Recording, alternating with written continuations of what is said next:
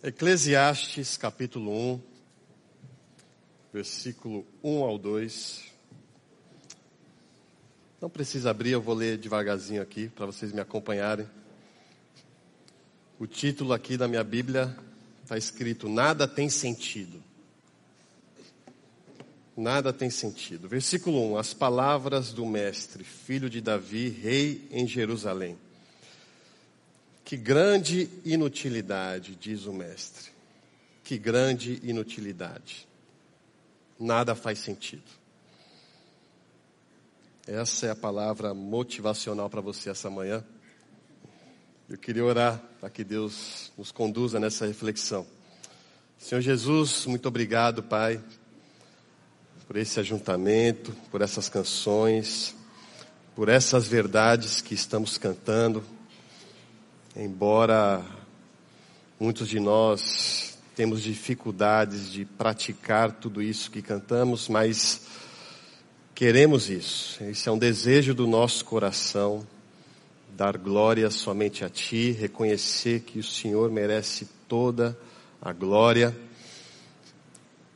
entendendo também que queremos voltar para a essência da adoração, queremos entender que a essência desse ajuntamento, desse encontro, és tu. O Senhor nos trouxe até aqui e esse ajuntamento nos traz algo em comum, que é o Senhor, Pai. O Senhor é aquilo que temos em comum e que nos trouxe até aqui. Apesar das nossas diferenças, temos algo essencial em comum, que és tu, Senhor. Então, muito obrigado por isso. Fale conosco e que, se for possível, fale através de mim nesses próximos minutos. Que o Senhor me use, me capacite, e coloque verdades, as suas verdades na minha boca, Pai. Para abençoar minha vida e a vida da minha família Ponte. É isso que eu peço e agradeço em nome de Jesus e a Ponte diz. Amém. Bom dia, Ponte. Graça e paz, Jesus. Amém. Essa semana eu trombei com Eclesiastes. E eu já até fiz já um sermão sobre esse trecho que eu acabei de ler. E se você já ouviu esse sermão, calma que eu não vou repeti-lo. Tá? Eu só repeti, de fato, a referência bíblica aonde Salomão introduz de uma forma nada motivacional, constatando que tudo é inútil, que nada faz sentido e é essa palavra que eu gostaria de aprofundar nessa manhã: sentido. Qual é o sentido? Qual é o verdadeiro sentido? O que faz e o que não faz sentido? Né? Qual é o sentido de estarmos aqui? Né? E a palavra sentido, ela foi é, martelando na minha cabeça, me inquietando durante a semana.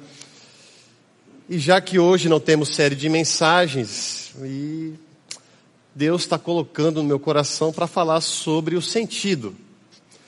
E para falar sobre o sentido, eu comecei lendo através de um homem que constatou que nada faz sentido. A Bíblia é um livro que traz sentido para nós, mas tem um livro na Bíblia, Eclesiastes, aonde constatam coisas que não fazem sentido. O livro Eclesiastes é o livro das coisas que não fazem sentido. Então, quer saber o que não faz sentido? Leia Eclesiastes. Mas já adianto, talvez você fique frustrado, frustrada.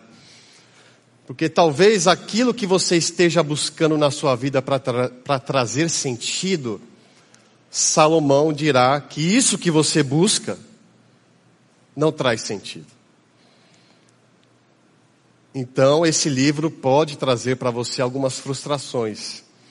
Você tem de, dedicado a sua vida para buscar algum sentido, um foco, e Salomão vai chegar para você e falar: olha, isso não faz sentido.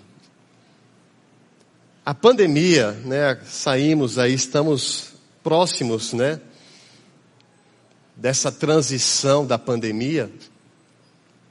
Olha o remédio aí, o alarme para você tomar. é, e a pandemia, ela trouxe alguns assuntos na mesa. E o sentido foi um dos assuntos que veio à tona na pandemia, porque a pandemia tirou de nós a nossa rotina, tirou de nós o nosso trabalho, para muitos de nós, tirou muito daquilo que nós somos. A pandemia tirou a nossa identidade. A pandemia tirou o sentido em muitos de nós. E a pergunta do sentido, ela veio nesse processo pandêmico. Eu lembro que no começo da pandemia, quando a gente tinha que tomar a decisão de fechar os templos por tempo indeterminado, aí já tinha passado um mês, dois meses, aí no terceiro mês, a gente em casa, enclausurado, definhando, e Gui me liga, faz uma videochamada, com lágrima nos olhos, e falando: quem nós somos agora? A igreja está fechada, não tem cultos, não tem gabinetes. Com a igreja fechada, quem é você, digo? Qual é o sentido de ser pastor se não tem uma igreja? E essa pergunta, quem sou eu? Ela surgiu nesse período da pandemia. E a pandemia tirou, né, muitos ainda perguntam quem eu sou.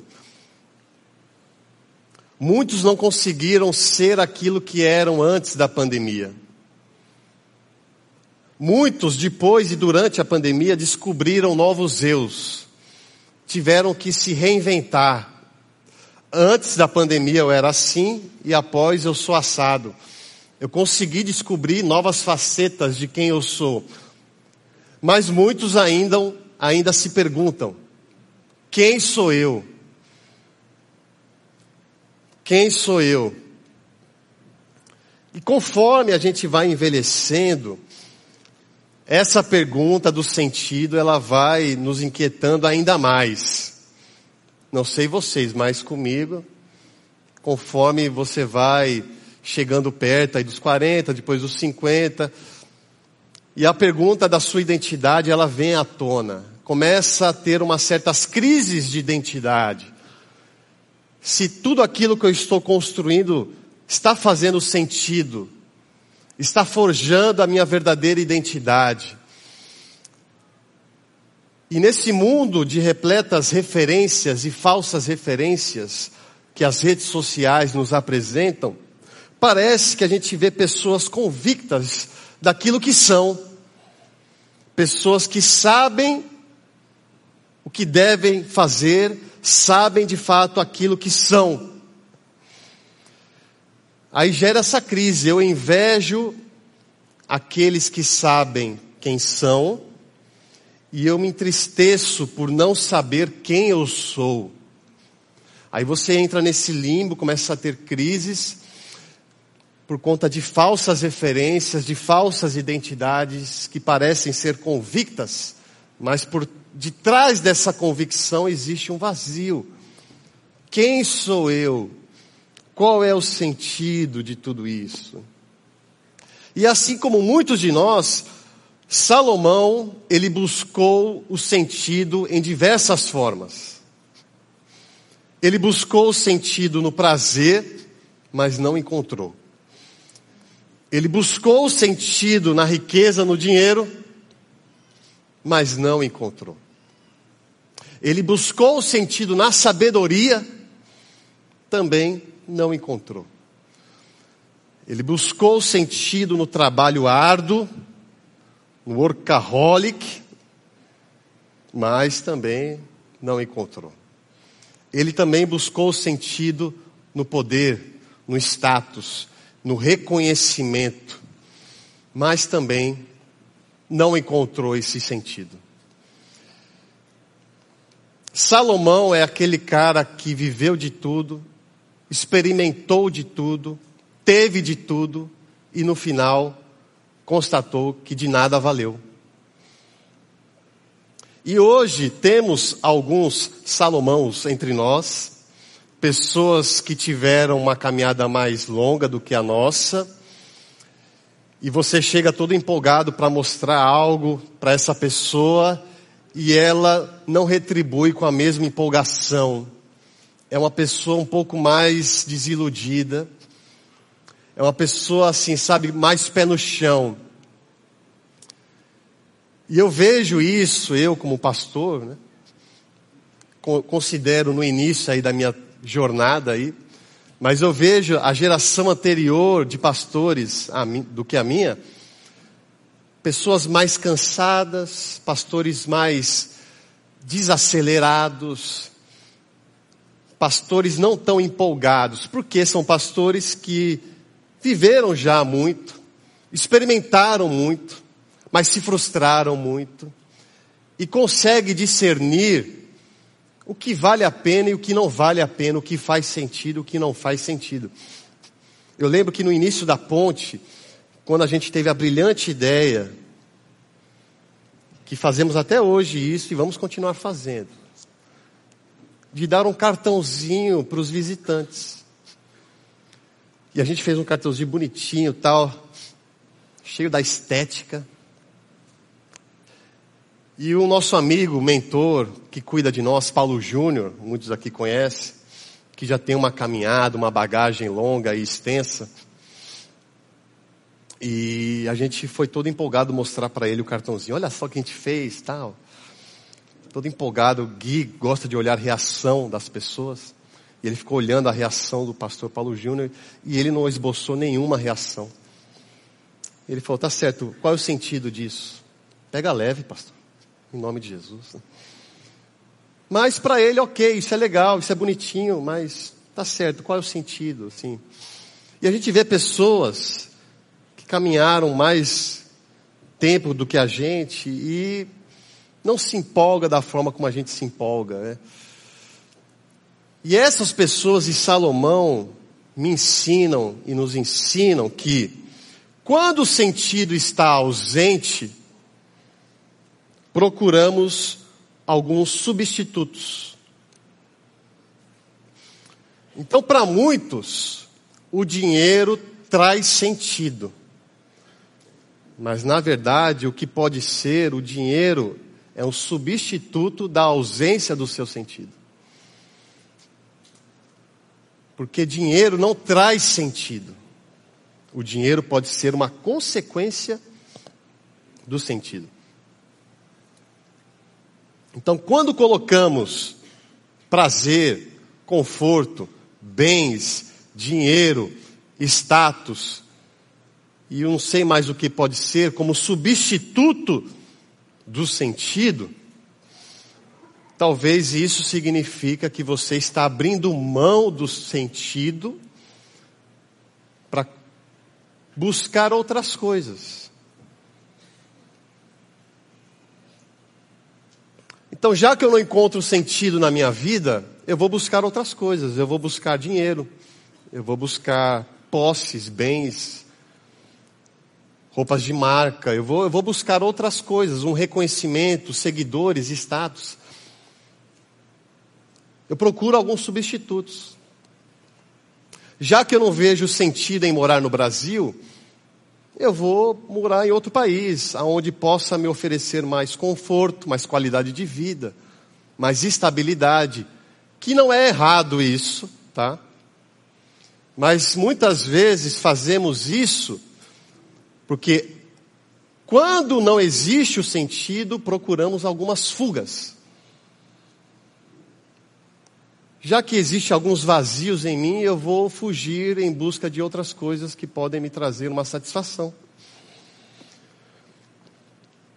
E tem um cara que é conhecido como o pai da logoterapia, Victor Franklin, conhecida como a terapia do sentido. Não sou psicólogo, então não vou falar com muita profundidade. Mas ele disse uma coisa muito interessante, que não existe uma resposta única para o sentido da vida. Não existe uma resposta única sobre o sentido da vida. O que ele quer dizer com isso? É que existem verdades que são universais. Então, isso aqui todo mundo sabe que é branco. Se eu for nos Estados Unidos, todo mundo vai reconhecer, isso é branco. Se eu for na Índia, isso é branco. Se eu for na China, branco. Um mais um é dois. São dois, tá? Seja aqui nos Estados Unidos, na África do Sul, um mais um é igual a dois. Isso é uma verdade universal. Mas não existe uma verdade universal sobre o sentido. Porque o que faz sentido para muitos, não faz sentido para mim. O que faz sentido para nós estarmos aqui hoje, não faz sentido para muitos que estão lá fora. O que faz talvez sentido para mim, não faz sentido para você. Então, não existe uma verdade universal sobre o sentido. Mas Salomão tira essa conclusão e cabe a você e a mim concordar. A conclusão de Salomão é que sem Deus, tudo que temos e tudo que somos não faz sentido, não traz sentido. Se tiramos Deus da equação, nada faz sentido. E se estamos aqui, creio eu teoricamente, concordamos com Salomão. Porque temos um sentido, uma busca de sentido em comum. E esse sentido é Deus. Deus traz o sentido para a nossa existência. Uma vida vale a pena ser vivida se Deus estiver presente na nossa vida. Então, se estamos aqui hoje porque reconhecemos que Deus é a principal ferramenta de sentido para nós. E qual é o sentido que Deus traz para as nossas vidas? É um sentido de um caminho com propósito. O sentido não é apenas o destino, mas é o caminho. Tem uma história que eu já compartilhei aqui. Eu admiro muito o pensamento dos sábios orientais. Né? Eu tenho um livro sobre a sabedoria da China, tá, os pensadores antigos. E os sábios do Oriente, eles não respondem as perguntas de uma forma fácil. Eles não dão a resposta de bandeja assim. Não é pergunta e resposta, não. Ele responde de uma forma que você encontre a resposta. Então tem uma conversa entre o mestre e o aprendiz. E o aprendiz pergunta para o mestre: Mestre, o que eu preciso fazer para alcançar a sabedoria? Aí o mestre responde: Você já tomou café da manhã? Ele já. Então vai lavar a louça. O que ele quer dizer com isso? Não faz sentido você querer coisas grandes se você não faz as coisas simples. Porque as coisas simples traz o sentido para as coisas grandes. Eu acredito que grandes conquistas e grandes vitórias são frutos de longas caminhadas. Porque a caminhada, ela legitima a conquista. E a conquista é um mérito de uma longa caminhada. Como diz o poeta, você não sabe o quanto eu caminhei para chegar até aqui. E eu acredito nisso. Que o que valida aquilo que você conquistou e alcançou é a caminhada que veio antes disso. Só vale a pena cruzar a linha de chegada se você trilhar a corrida completa. Só que vivemos numa sociedade onde longas caminhadas são perda de tempo. Queremos soluções rápidas para questões complexas. Então criamos atalhos de encurtamento de distância para alcançar grandes objetivos. Encurtamos os processos, encurtamos os passos, pegamos atalhos para alcançar coisas grandes. Pode perceber que os best-sellers de livros, os livros mais vendidos no nosso país, são livros aonde apresentam um sucesso com curtas caminhadas. São livros que encurtam o caminho para o sucesso. É o famoso cinco passos para ser rico. Cinco passos para o sucesso. Cinco passos para ser bem sucedido. E por que cinco passos? Por que não vinte passos? Porque vivemos numa sociedade imediatista, onde os resultados estão a um clique. Queremos bons resultados com pouco tempo de resolução. Então vivemos numa sociedade com muitos resultados, mas com pouco sentido. Porque o que traz o sentido não é o resultado, mas é o caminho até o resultado. Essa semana eu escutei um podcast de um pastor referência em liderança. E ele apresentou algumas características de um bom líder. E ele falou que na vida existem dois caminhos: o caminho fácil errado e o caminho difícil certo. O caminho fácil errado é fruto dessa sociedade, atalhos traz resoluções, mas que não são resoluções ideais. Traz resoluções, mas muitas delas não são saudáveis. Muitas dessas resoluções não são duradouras. É o famoso apagar de incêndio. A demanda é tão grande que ao invés de resolver da forma como deve ser resolvida, pegamos alguns atalhos de resoluções, entendendo que a curto, médio prazo, o problema vai voltar. Mas existe o caminho difícil certo. E esse caminho difícil certo é o mais difícil, é o mais longo, é mais desafiador, é mais desconfortável, mas traz bons resultados traz resultados saudáveis, duradouros, traz sentido.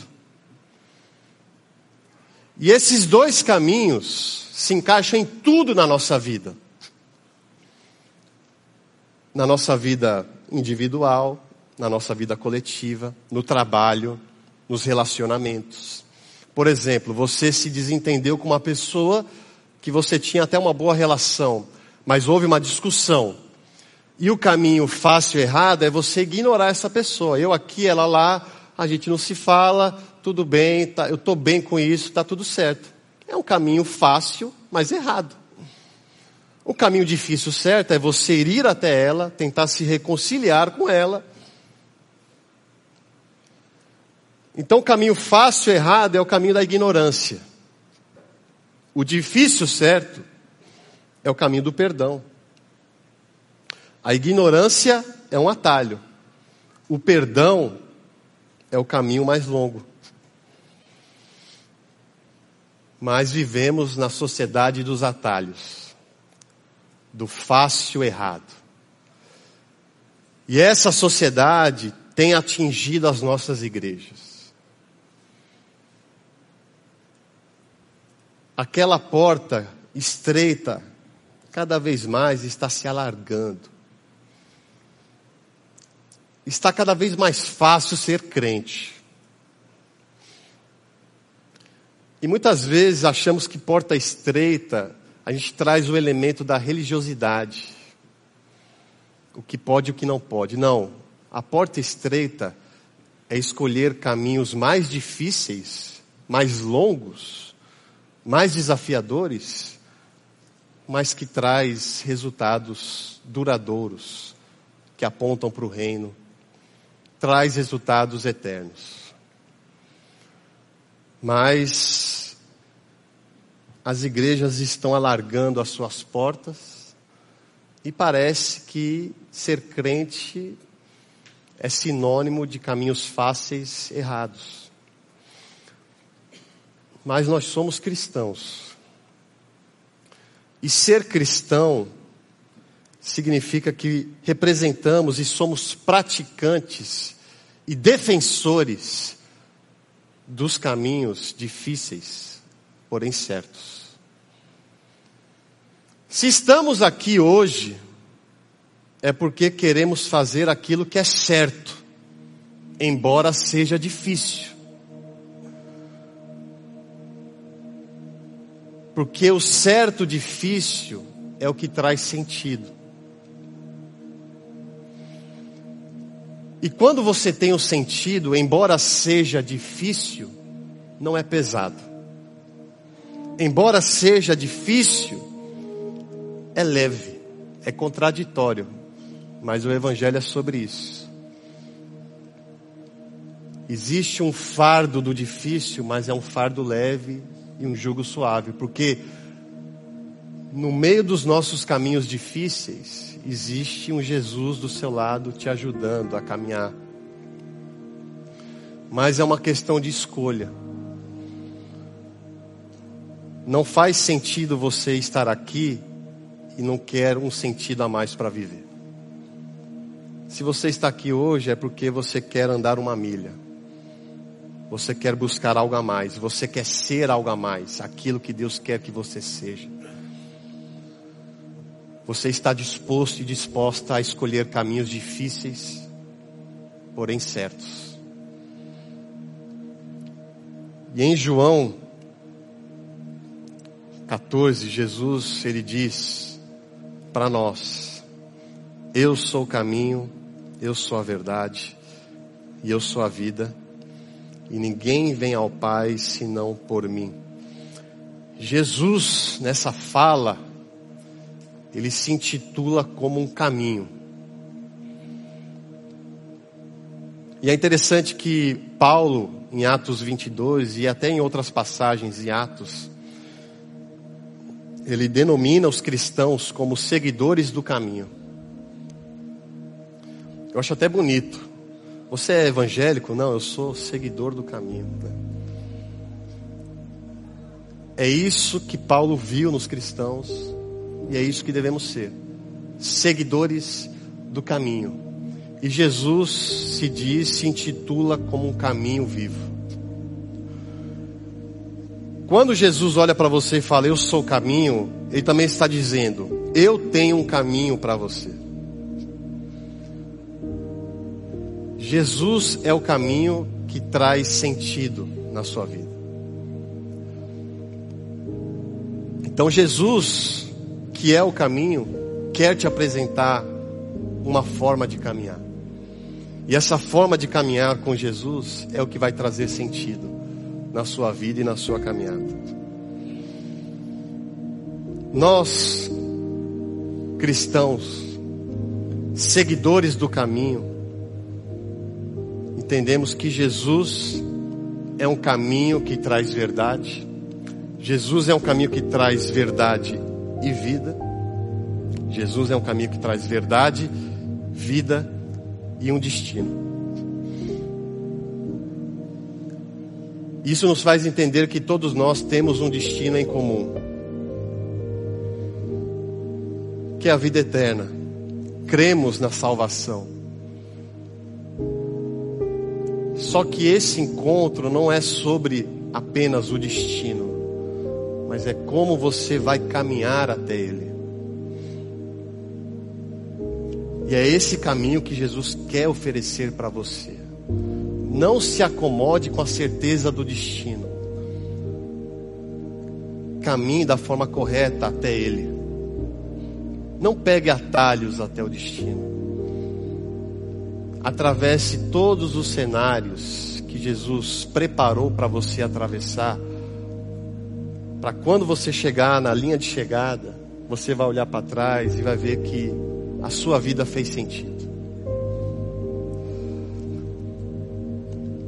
Jesus é o sentido que se fez carne. Jesus é o Deus que veio aqui para trilhar um caminho difícil, porém certo. Jesus escolheu o caminho da fragilidade, Jesus escolheu o caminho da dor, Jesus escolheu o caminho da rejeição, Jesus escolheu o caminho da cruz. E Ele escolheu esse caminho para que eu e você pudéssemos viver uma vida com sentido. Porque é para isso que Jesus veio para que você pudesse ter vida, mas vida em abundância. Para que você pudesse ter vida, mas uma vida com sentido. Viver uma vida que vale a pena ser vivida com Jesus do nosso lado. É isso que Ele quer. É isso que Ele apresenta para nós. Temos um destino em comum, mas os caminhos não são em comum. O destino é em comum, os caminhos não. Cabe a cada um de nós encontrar o caminho que Jesus preparou para cada um. O fim é o mesmo, mas os meios para o fim, Deus tem caminhos diversos para cada um de nós. E esse caminho que você vai trilhar, que Jesus preparou para você, é um caminho aonde você vai resplandecê-lo, aonde você estiver, aonde você passar. Temos um destino em comum. Que possamos buscar os nossos caminhos. Que Jesus preparou para cada um de nós. Pois caminho é sinônimo de sentido. E o que vai trazer sentido no destino é o caminho que você trilhou até ele. E a minha oração é que possamos ter a disposição de trilhar esse caminho difícil, porém certo, que Jesus preparou para nós. Esse ajuntamento é apenas um combustível para que cada um de nós, ao sair daqui, possamos seguir os nossos caminhos, entendendo que temos um destino em comum mas que esses caminhos que Deus preparou para você, ao sair daqui, você tenha essa disposição de trilhar, de enfrentar os processos, de não abreviar os caminhos, não se apegue aos resultados, caminhe. E durante a caminhada, Deus vai conduzir, mostrar e vai responder e vai direcionar e vai trazer sentido na sua caminhada. Então, que possamos ser uma igreja seguidora do caminho. Que a ponte seja conhecida com pessoas que são seguidoras do caminho. Temos um sentido em comum, e esse sentido é Jesus Cristo. Ele está do nosso lado. E ele tem um caminho para você, e hoje ele quer te chamar de volta para esse caminho, em nome de Jesus. Feche seus olhos. Nesse momento você quer voltar para o caminho. Você não quer os atalhos. Você não quer se acomodar no destino, mas você quer caminhar até ele de uma forma que faça sentido. Peça para Jesus hoje: Jesus, traga-me de volta o sentido da minha existência. Traga o sentido no qual o Senhor me criou, quero viver uma vida que vale a pena ser vivida.